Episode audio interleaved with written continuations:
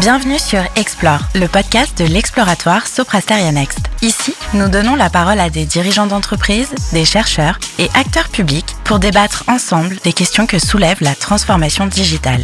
Ce programme s'inscrit dans le cadre de notre Doutank, l'exploratoire, un espace de réflexion et d'expérimentation qui place l'éthique et la confiance au cœur de la vie des organisations. Bonjour à tous et bienvenue dans cette nouvelle édition d'Explore pour parler d'agile. L'agilité en entreprise, c'est à la fois un défi, euh, c'est une mobilisation, c'est une méthode, c'est un état d'esprit, on va le voir. C'est un sujet de préoccupation très actuel, notamment en période de crise. Pour répondre à ce sujet, deux invités. Euh, Stéphane Vogévoda, bonjour. Bonjour. Vous êtes euh, chez Renault Digital depuis euh, près de trois ans. Auparavant, vous travailliez au, groupement des mousquetaires. Vous êtes un spécialiste de l'agile. On pourra évoquer cela en détail. également avec nous, euh, Johan Momer. Johan, bonjour. Bonjour. Vous publiez il y a peu à l'exploratoire une note consacrée à l'agile une note au sein de laquelle vous donnez des piliers de l'agile et des marqueurs. On aura aussi l'occasion d'y revenir. Stéphane, d'abord peut-être commencer par décrire ce qu'est l'agile chez Renault Digital. Qu'est-ce que ça représente? Est-ce que c'est une entité euh, à part? Comment vous irriguez euh, dans le groupe? Comment vous fonctionnez en quelque sorte? Alors pour revenir là-dessus, Renault Digital a été créé tout début 2017 comme une spin-off de Renault fait pour incuber de l'agilité et le digital. Donc l'ADN même de Renault Digital, c'était vraiment et c'est toujours l'agilité, le digital et en fait les nouvelles manières de travailler. Ça, c'était il y a maintenant quatre ans. Et depuis quatre ans, Renault Digital a beaucoup infusé au sein du groupe Renault, en particulier avec euh, un énorme plan de transformation autour de l'agilité, mais également surtout les aspects techniques et user experience qui sont devenus et redevenus l'un des piliers de Renault et de la stratégie de Renault. Alors Renault Digital, c'est combien de monde à peu près? Aujourd'hui, Renault Digital, c'est 300 personnes et je ne vais pas faire de différence entre les internes et les externes plutôt réparti sur un gros deux tiers autour de développeurs. Le gros du travail de Renault Digital, c'est en fait le développement logiciel. Et le reste est réparti entre des aspects de UX, donc euh, tout type de travailleurs ou de personnes qui travaillent autour du design et de l'UX, euh, des agilistes, aujourd'hui, on a un pôle qui fait une quarantaine de personnes, plus bien sûr des fonctions support. Johan Momer, j'évoquais la note que vous publiez il y a peu euh, au sein de l'exploratoire, les marqueurs que vous euh, déterminiez et les piliers, les six piliers de l'agile. Est-ce que vous pouvez en quelques mots nous dire quels sont ces principaux marqueurs, ces principaux piliers, même si j'incite tout le monde à se rendre sur le site de l'exploratoire pour prendre connaissance de vos productions? Alors déjà un petit mot sur comment est née cette note. Au sein de l'exploratoire sur Pasteur Next, s'est posé la question de la résilience donc de la, résilience des entreprises. Qu'est-ce qui fait qu'une entreprise est résiliente, euh, supporte les chocs Et je pense que la crise récente en est un, un bon cas d'espèce. Et donc, on est assez naturellement allé vers les leviers de l'agilité, de dire finalement l'agilité de l'entreprise, sa capacité à s'adapter, euh, est un facteur de résilience qui va être fort. Donc, on, on, a réfléchi à cette entreprise agile et de se dire finalement, cette entreprise agile, comment est-ce qu'on la caractérise? Et donc, on est reparti sur une méthode qu'on a construite au sein de Soprasteria Next avec des experts agilistes. Et donc, on a construit une, une grille de lecture, comme il peut en exister d'autres, autour de six piliers, euh, qui sont des, vraiment des piliers classiques de l'entreprise, la culture, la compétence management, la gouvernance et le pilotage associé, l'organisation, les processus et les pratiques et le digital. Pour chacun de ces piliers, on a 5, 6, 7 marqueurs très concrètement observables au sein de l'entreprise. Et, et l'idée, c'est pas de cocher les 36 marqueurs, c'est de se dire, mon entreprise agile, elle repose sur 5, 6, 7 marqueurs forts qui sont propres à mon entreprise, à mon contexte, à mon historique, à mon type d'activité. Pour donner quelques exemples de marqueurs, un marqueur sur la partie culture, ça va être d'encourager l'expérimentation et l'innovation par les collaborateurs. Quand on fait ça, on gagne en agilité. Euh, ça va être, par exemple, de privilégier le challenge au statu quo dans le but de faire progresser En termes d'organisation, c'est le fait d'avoir des équipes, par exemple, pluridisciplinaires, responsabilisées, d'avoir un manager qui développe et coach plutôt qu'un manager, on va dire, qui dicte et, euh, et, fixe les moyens. Donc, on est plutôt sur de la responsabilisation des équipes. Et donc, on a, à l'été 2020, euh, travaillé avec un panel d'entreprises. on leur a demandé lesquelles vous mettez en œuvre, euh, lesquelles, de votre point de vue, contribuent à votre résilience, et puis aussi lesquelles se sont révélées davantage durant la crise. C'est intéressant, euh, Johan, de, de, voir que le départ de ce travail sur l'agile, c'était la question de la résilience. Effectivement, l'agile mis au service de la transformation de l'entreprise au cœur de la crise. Euh, Stéphane, justement, sur l'agile, à la fois comme créateur de valeur, mais comme facteur de résilience et d'adaptation. Est-ce que pour vous, c'est un élément clé de définition de, ce qu'est l'agile? C'est plus que central dans la démarche, c'est central dans l'état d'esprit et dans l'ADN, si on peut dire, de ce qu'est l'agilité. Quand on reprend le manifeste agile et les fondateurs du manifeste agile, leur idée même, c'est la création de valeur. En fait, il y a deux idées qui sont l'humanisme d'un côté et la création de valeur de l'autre. Et à partir de là, dans une situation comme on la vit aujourd'hui où tout bouge tout le temps, finalement l'agilité c'est un des vecteurs de l'adaptation continue ou de l'adaptation permanente à la prochaine crise, le prochain sujet qui va débarquer ou la prochaine réglementation à laquelle il va falloir faire face. Et on le fait pas pour le plaisir, on le fait pour que les entreprises et les personnes qui travaillent dedans continuent à travailler, continuent à se développer et à développer la planète. Cet élément de perception, euh, est-ce qu'il est partagé par d'autres entreprises euh, Johan, vous évoquiez un panel de diverses entreprises. Quels sont les principaux enseignements que ce panel a, pu euh, octroyer? On a effectivement eu trois grands enseignements sur ce panel d'entreprises où on les a interrogés sur de quelle manière l'agilité sert votre résilience. Premier point déjà, c'est l'agilité fondamentale, elle est multidomaine. L'agilité, elle repose aussi bien sur la culture que sur l'organisation, que sur les process, que sur la gouvernance, que sur le digital. Donc l'agilité, elle n'est pas juste la méthode, elle est multidimensionnelle. Deuxième point aussi important, et le panel de, de la vingtaine d'entreprises l'a clairement dit, il y a un lien très direct entre agilité et résilience. Quand on leur demandait quels sont les marqueurs qui contribuent à votre résilience, 80% des marqueurs étaient fortement contributifs à la résilience. Donc on se trompe pas quand on dit ça. Et troisième point, sur le passage en télétravail, on voit qu'il y a trois marqueurs forts qui sont apparus, qui ont été fortement sollicités dans le, dans le passage en télétravail. C'est un, le digital pour collaborer.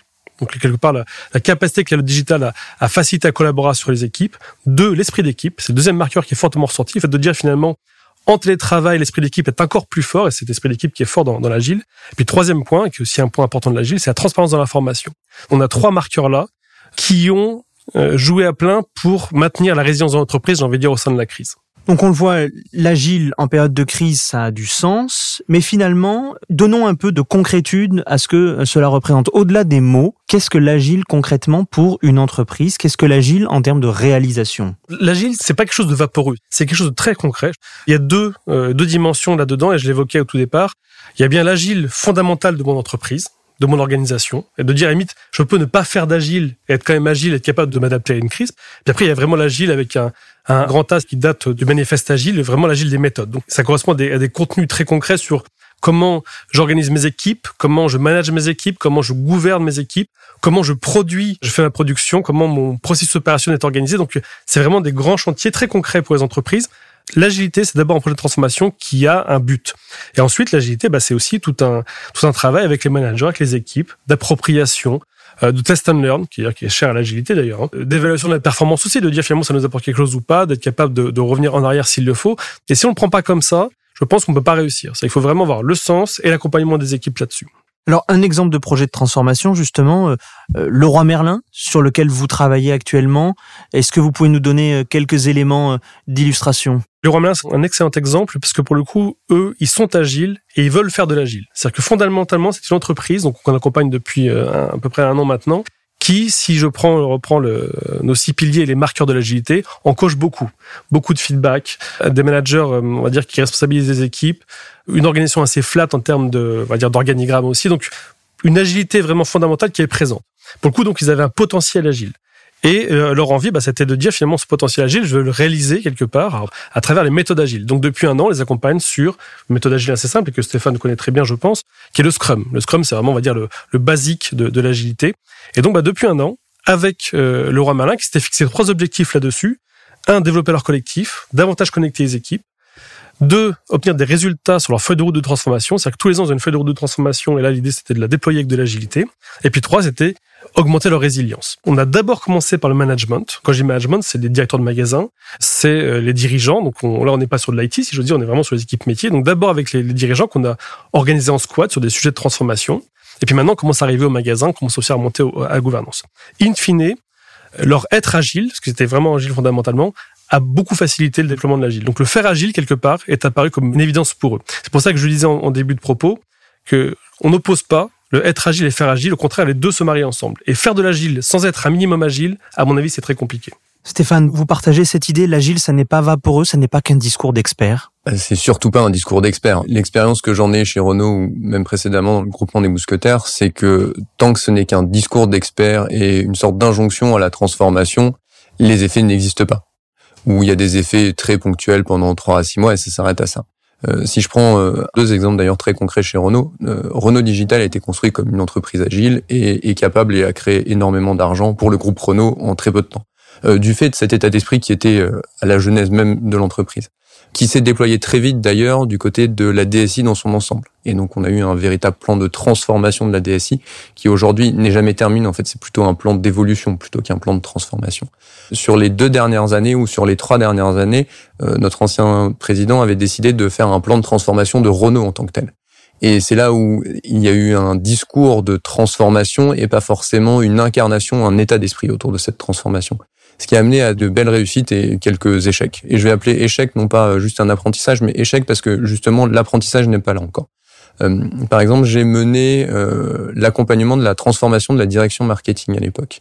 Et parmi les marqueurs euh, que tu citais tout à l'heure, Johan, véritablement, il n'y en avait pas. La raison de cette transformation n'existait pas. Donc l'enjeu était de faire quelque chose de mieux ou de différent, mais pas vraiment ancré dans des valeurs ou une intention. Le résultat est que les équipes ont plutôt souffert de cet endroit-là. Par contre, euh, quand on regarde dans notre direction de l'ingénierie, et pas l'ingénierie euh, informatique, hein, je parle de l'ingénierie qui fait des voitures, ça fait maintenant plus de deux ans qu'on sème petit à petit sur différents programmes véhicules des pratiques agiles avec des responsables de produits, des responsables de véhicules qui rentrent dans cet état d'esprit agile. Et tout d'un coup, on voit des résultats intéressants. Le temps pour développer un véhicule est réduit que le coût d'entrée du véhicule commence à se réduire. Je trouve ça très intéressant cet exemple de réussite et cet exemple d'échec, hein, parce que ça permet effectivement de montrer que l'agile, c'est aussi un retour d'expérience, la capacité de dépasser euh, des échecs pour pouvoir envisager euh, des rebonds. Johan, sur ce point-là. Et je suis 100% en accord avec Stéphane. L'entreprise n'investira pas sur l'agilité si ça ne lui rapporte rien. C'est-à-dire que dès le départ, si on fixe pas un objectif euh, de réussite d'une transformation, chiffre, ainsi de suite, c'est trop d'efforts c'est trop d'efforts de bouger la façon de faire des équipes, de bouger le management, de mobiliser les gens sur des weekly, sur des daily, ainsi de suite. C'est trop d'efforts si ça ne rapporte rien. Le roi malin, ça fonctionne parce que typiquement, je vous donne un exemple très concret. La crise arrive, confinement d'octobre, on peut plus ouvrir les magasins. Qu'est-ce qu'on fait? Il faut mettre en place le retrait deux heures. Alors certains magasins le traitent en mode agile en disant bah voilà retrait deux heures, on fait un sprint d'un mois et on réussit à mettre le retrait deux heures en place et du coup on peut continuer à vendre. Et bah là, quand on réussit à faire quelque chose comme ça, bah c'est gagné. Parce que du coup, les équipes se disent, grâce à ça, on a réussi à avoir un résultat client très concret, on continue à vendre. Alors, on évoque beaucoup, euh, Stéphane, Johan, la question des équipes, euh, du bien-être au travail, de la capacité euh, de produire mieux, de donner plus de sens. L'agile, finalement, c'est un sujet RH, voire un sujet de DRH. Stéphane, comment est-ce que la jonction peut se faire entre Renault Digital et la RH du groupe Renault C'est une excellente question et c'est exactement notre challenge de l'année. J'ai plutôt l'impression que, comme dans toutes les transformations, nous découvrons au fur et à mesure les prochains murs ou les prochains endroits où ça bloque. Les DRH ont finalement énormément de procédures, processus, obligations légales à remplir, en plus de certaines habitudes et certains ce qu'on va appeler des fiches de rôle euh, que l'agile vient perturber.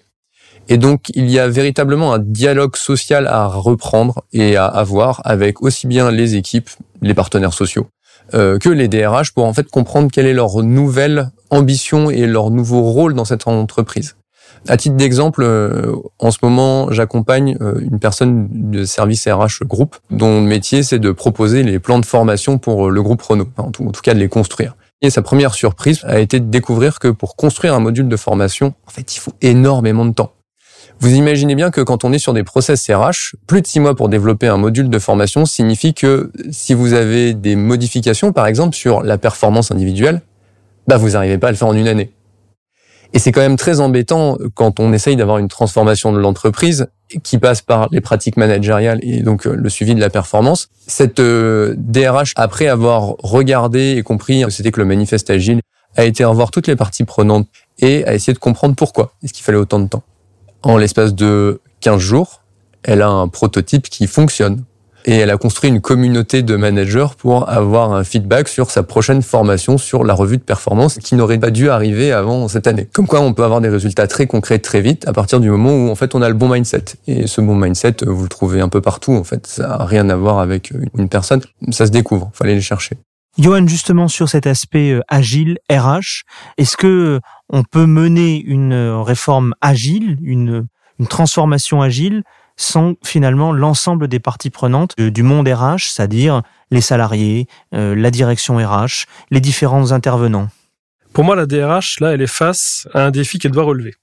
Quelque part, la DRH, pour moi, c'est le levier de transformation de l'entreprise. C'est-à-dire que là, 20 ans après, on va dire le manifeste agile, l'agilité commence à arriver vraiment à se déployer assez fortement, assez vite dans l'ensemble de l'entreprise. On s'est rendu compte que l'agilité était porteur de plein de très bonnes choses. Euh, le client au centre, la valeur au centre, la promesse collaborateur qui fait partie quelque part de l'agilité de ces enjeux pour l'ensemble de l'entreprise, mais la DSI et je veux dire les experts de la DSI qui sont porteurs d'agilité, les agilistes, si j'ose dire, n'ont pas forcément toutes les clés, tous les codes de l'ensemble de l'entreprise. Quand on reprend les piliers de notre approche de l'agilité fondamentale de l'entreprise, on va retrouver la culture, on va retrouver l'organisation, le management, les compétences, euh, même les pratiques. Tout ça, c'est des sujets que la DRH maîtrise et pourrait être, sans être décideur sur ce sujet, en tout cas maître d'œuvre dans l'accompagnement des métiers, dans l'appropriation de l'agilité, dans l'évolution des référentiels de management, de compétences, dans la promesse collaborateur également.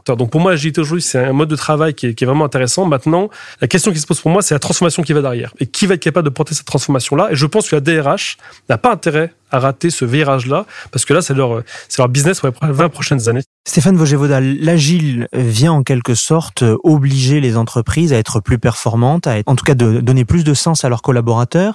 Comment est-ce que ça se conjugue avec d'autres obligations qui pèsent sur les entreprises, qui sont notamment en matière de RSE, de transformation euh, énergétique, environnementale de manière plus large? Est-ce que agile et environnement peuvent fonctionner de concert? Est-ce que la production de valeur, de richesse, peut aussi participer de la production de responsabilité sociale et environnementale. Quand on prend le début du manifeste agile, l'idée est vraiment la création de valeur, mais c'est également l'endroit euh, de la création de valeur qui est réfléchi par le modèle américain. Le modèle américain est quand même celui de développement à tout craint, le plus vite, et la surconsommation. Donc il y a une sorte d'antinomie entre ces deux éléments-là. Maintenant, la lecture plus approfondie du manifeste agile, il y a vraiment de l'état d'esprit qui va derrière. Le premier pilier est quand même, euh, et la première valeur sont les individus et les interactions plus que tout le reste. Donc pour moi, il y a vraiment quelque chose de fondamental autour du besoin de travailler ensemble et pas juste pour aujourd'hui ou pas juste pour la création de valeur, mais en fait pour demain. Et donc l'enjeu de l'agilité, c'est pas produire bêtement des choses qui ne servent à rien, c'est plutôt produire intelligemment ce qui va être requis pour demain. Et c'est en ça qu'on est assez proche des problématiques de RSE. C'est également une peut-être une misconception ou un élément qui est un peu difficile autour de l'agilité, qui est souvent vu comme euh, échouant rapidement et on verra ce qui se passe, qui peut produire énormément de gaspillage. Soyons clairs, enfin pour avoir travaillé avec plein d'équipes qui euh, écrivent du code et qui le jettent ou qui font tourner des fermes de serveurs pendant des jours et des jours, euh, ce qui consomme une énergie folle. Même quand on est en train de faire du prototypage pour des véhicules on a exactement le même type de problème, c'est-à-dire qu'on prend des matériaux puis on finit par les jeter parce que c'est pas bon. Et donc c'est toujours cette ambivalence ou cet équilibre qui a trouvé. Pour moi, aujourd'hui, c'est un point qui est à prendre en compte. C'est une sorte d'étoile polaire complémentaire à chercher au sein de l'agilité, qui est finalement à quel moment, quand on produit ou quand on essaye de développer de façon itérative et incrémentale, on a également besoin de ne pas trop en faire et de réfléchir avant de faire et ce qui est plutôt euh, à contre-pied d'un certain état d'esprit de l'agilité ou d'une certaine compréhension de l'agilité. Donc non, pour moi, il y a vraiment une nécessité à être aligné entre ces principes de RSE et l'agilité, mais il faut le construire. Elle n'existe pas a priori. Merci messieurs, merci pour avoir évoqué euh, ces différentes facettes de l'agile dont on voit que ce podcast n'aura pas suffi à les épuiser. L'agile, producteur de sens, producteur de valeur, euh, c'est aussi une relation à l'innovation, à la technologie, mais également aux questions organisationnelles. En ce sens, ça peut devenir un facteur de résilience majeur. Une méthode, bien sûr, mais un état d'esprit, le terme est revenu à plusieurs reprises. On ne fait de l'agile qu'en l'étant déjà soi-même et en le voulant.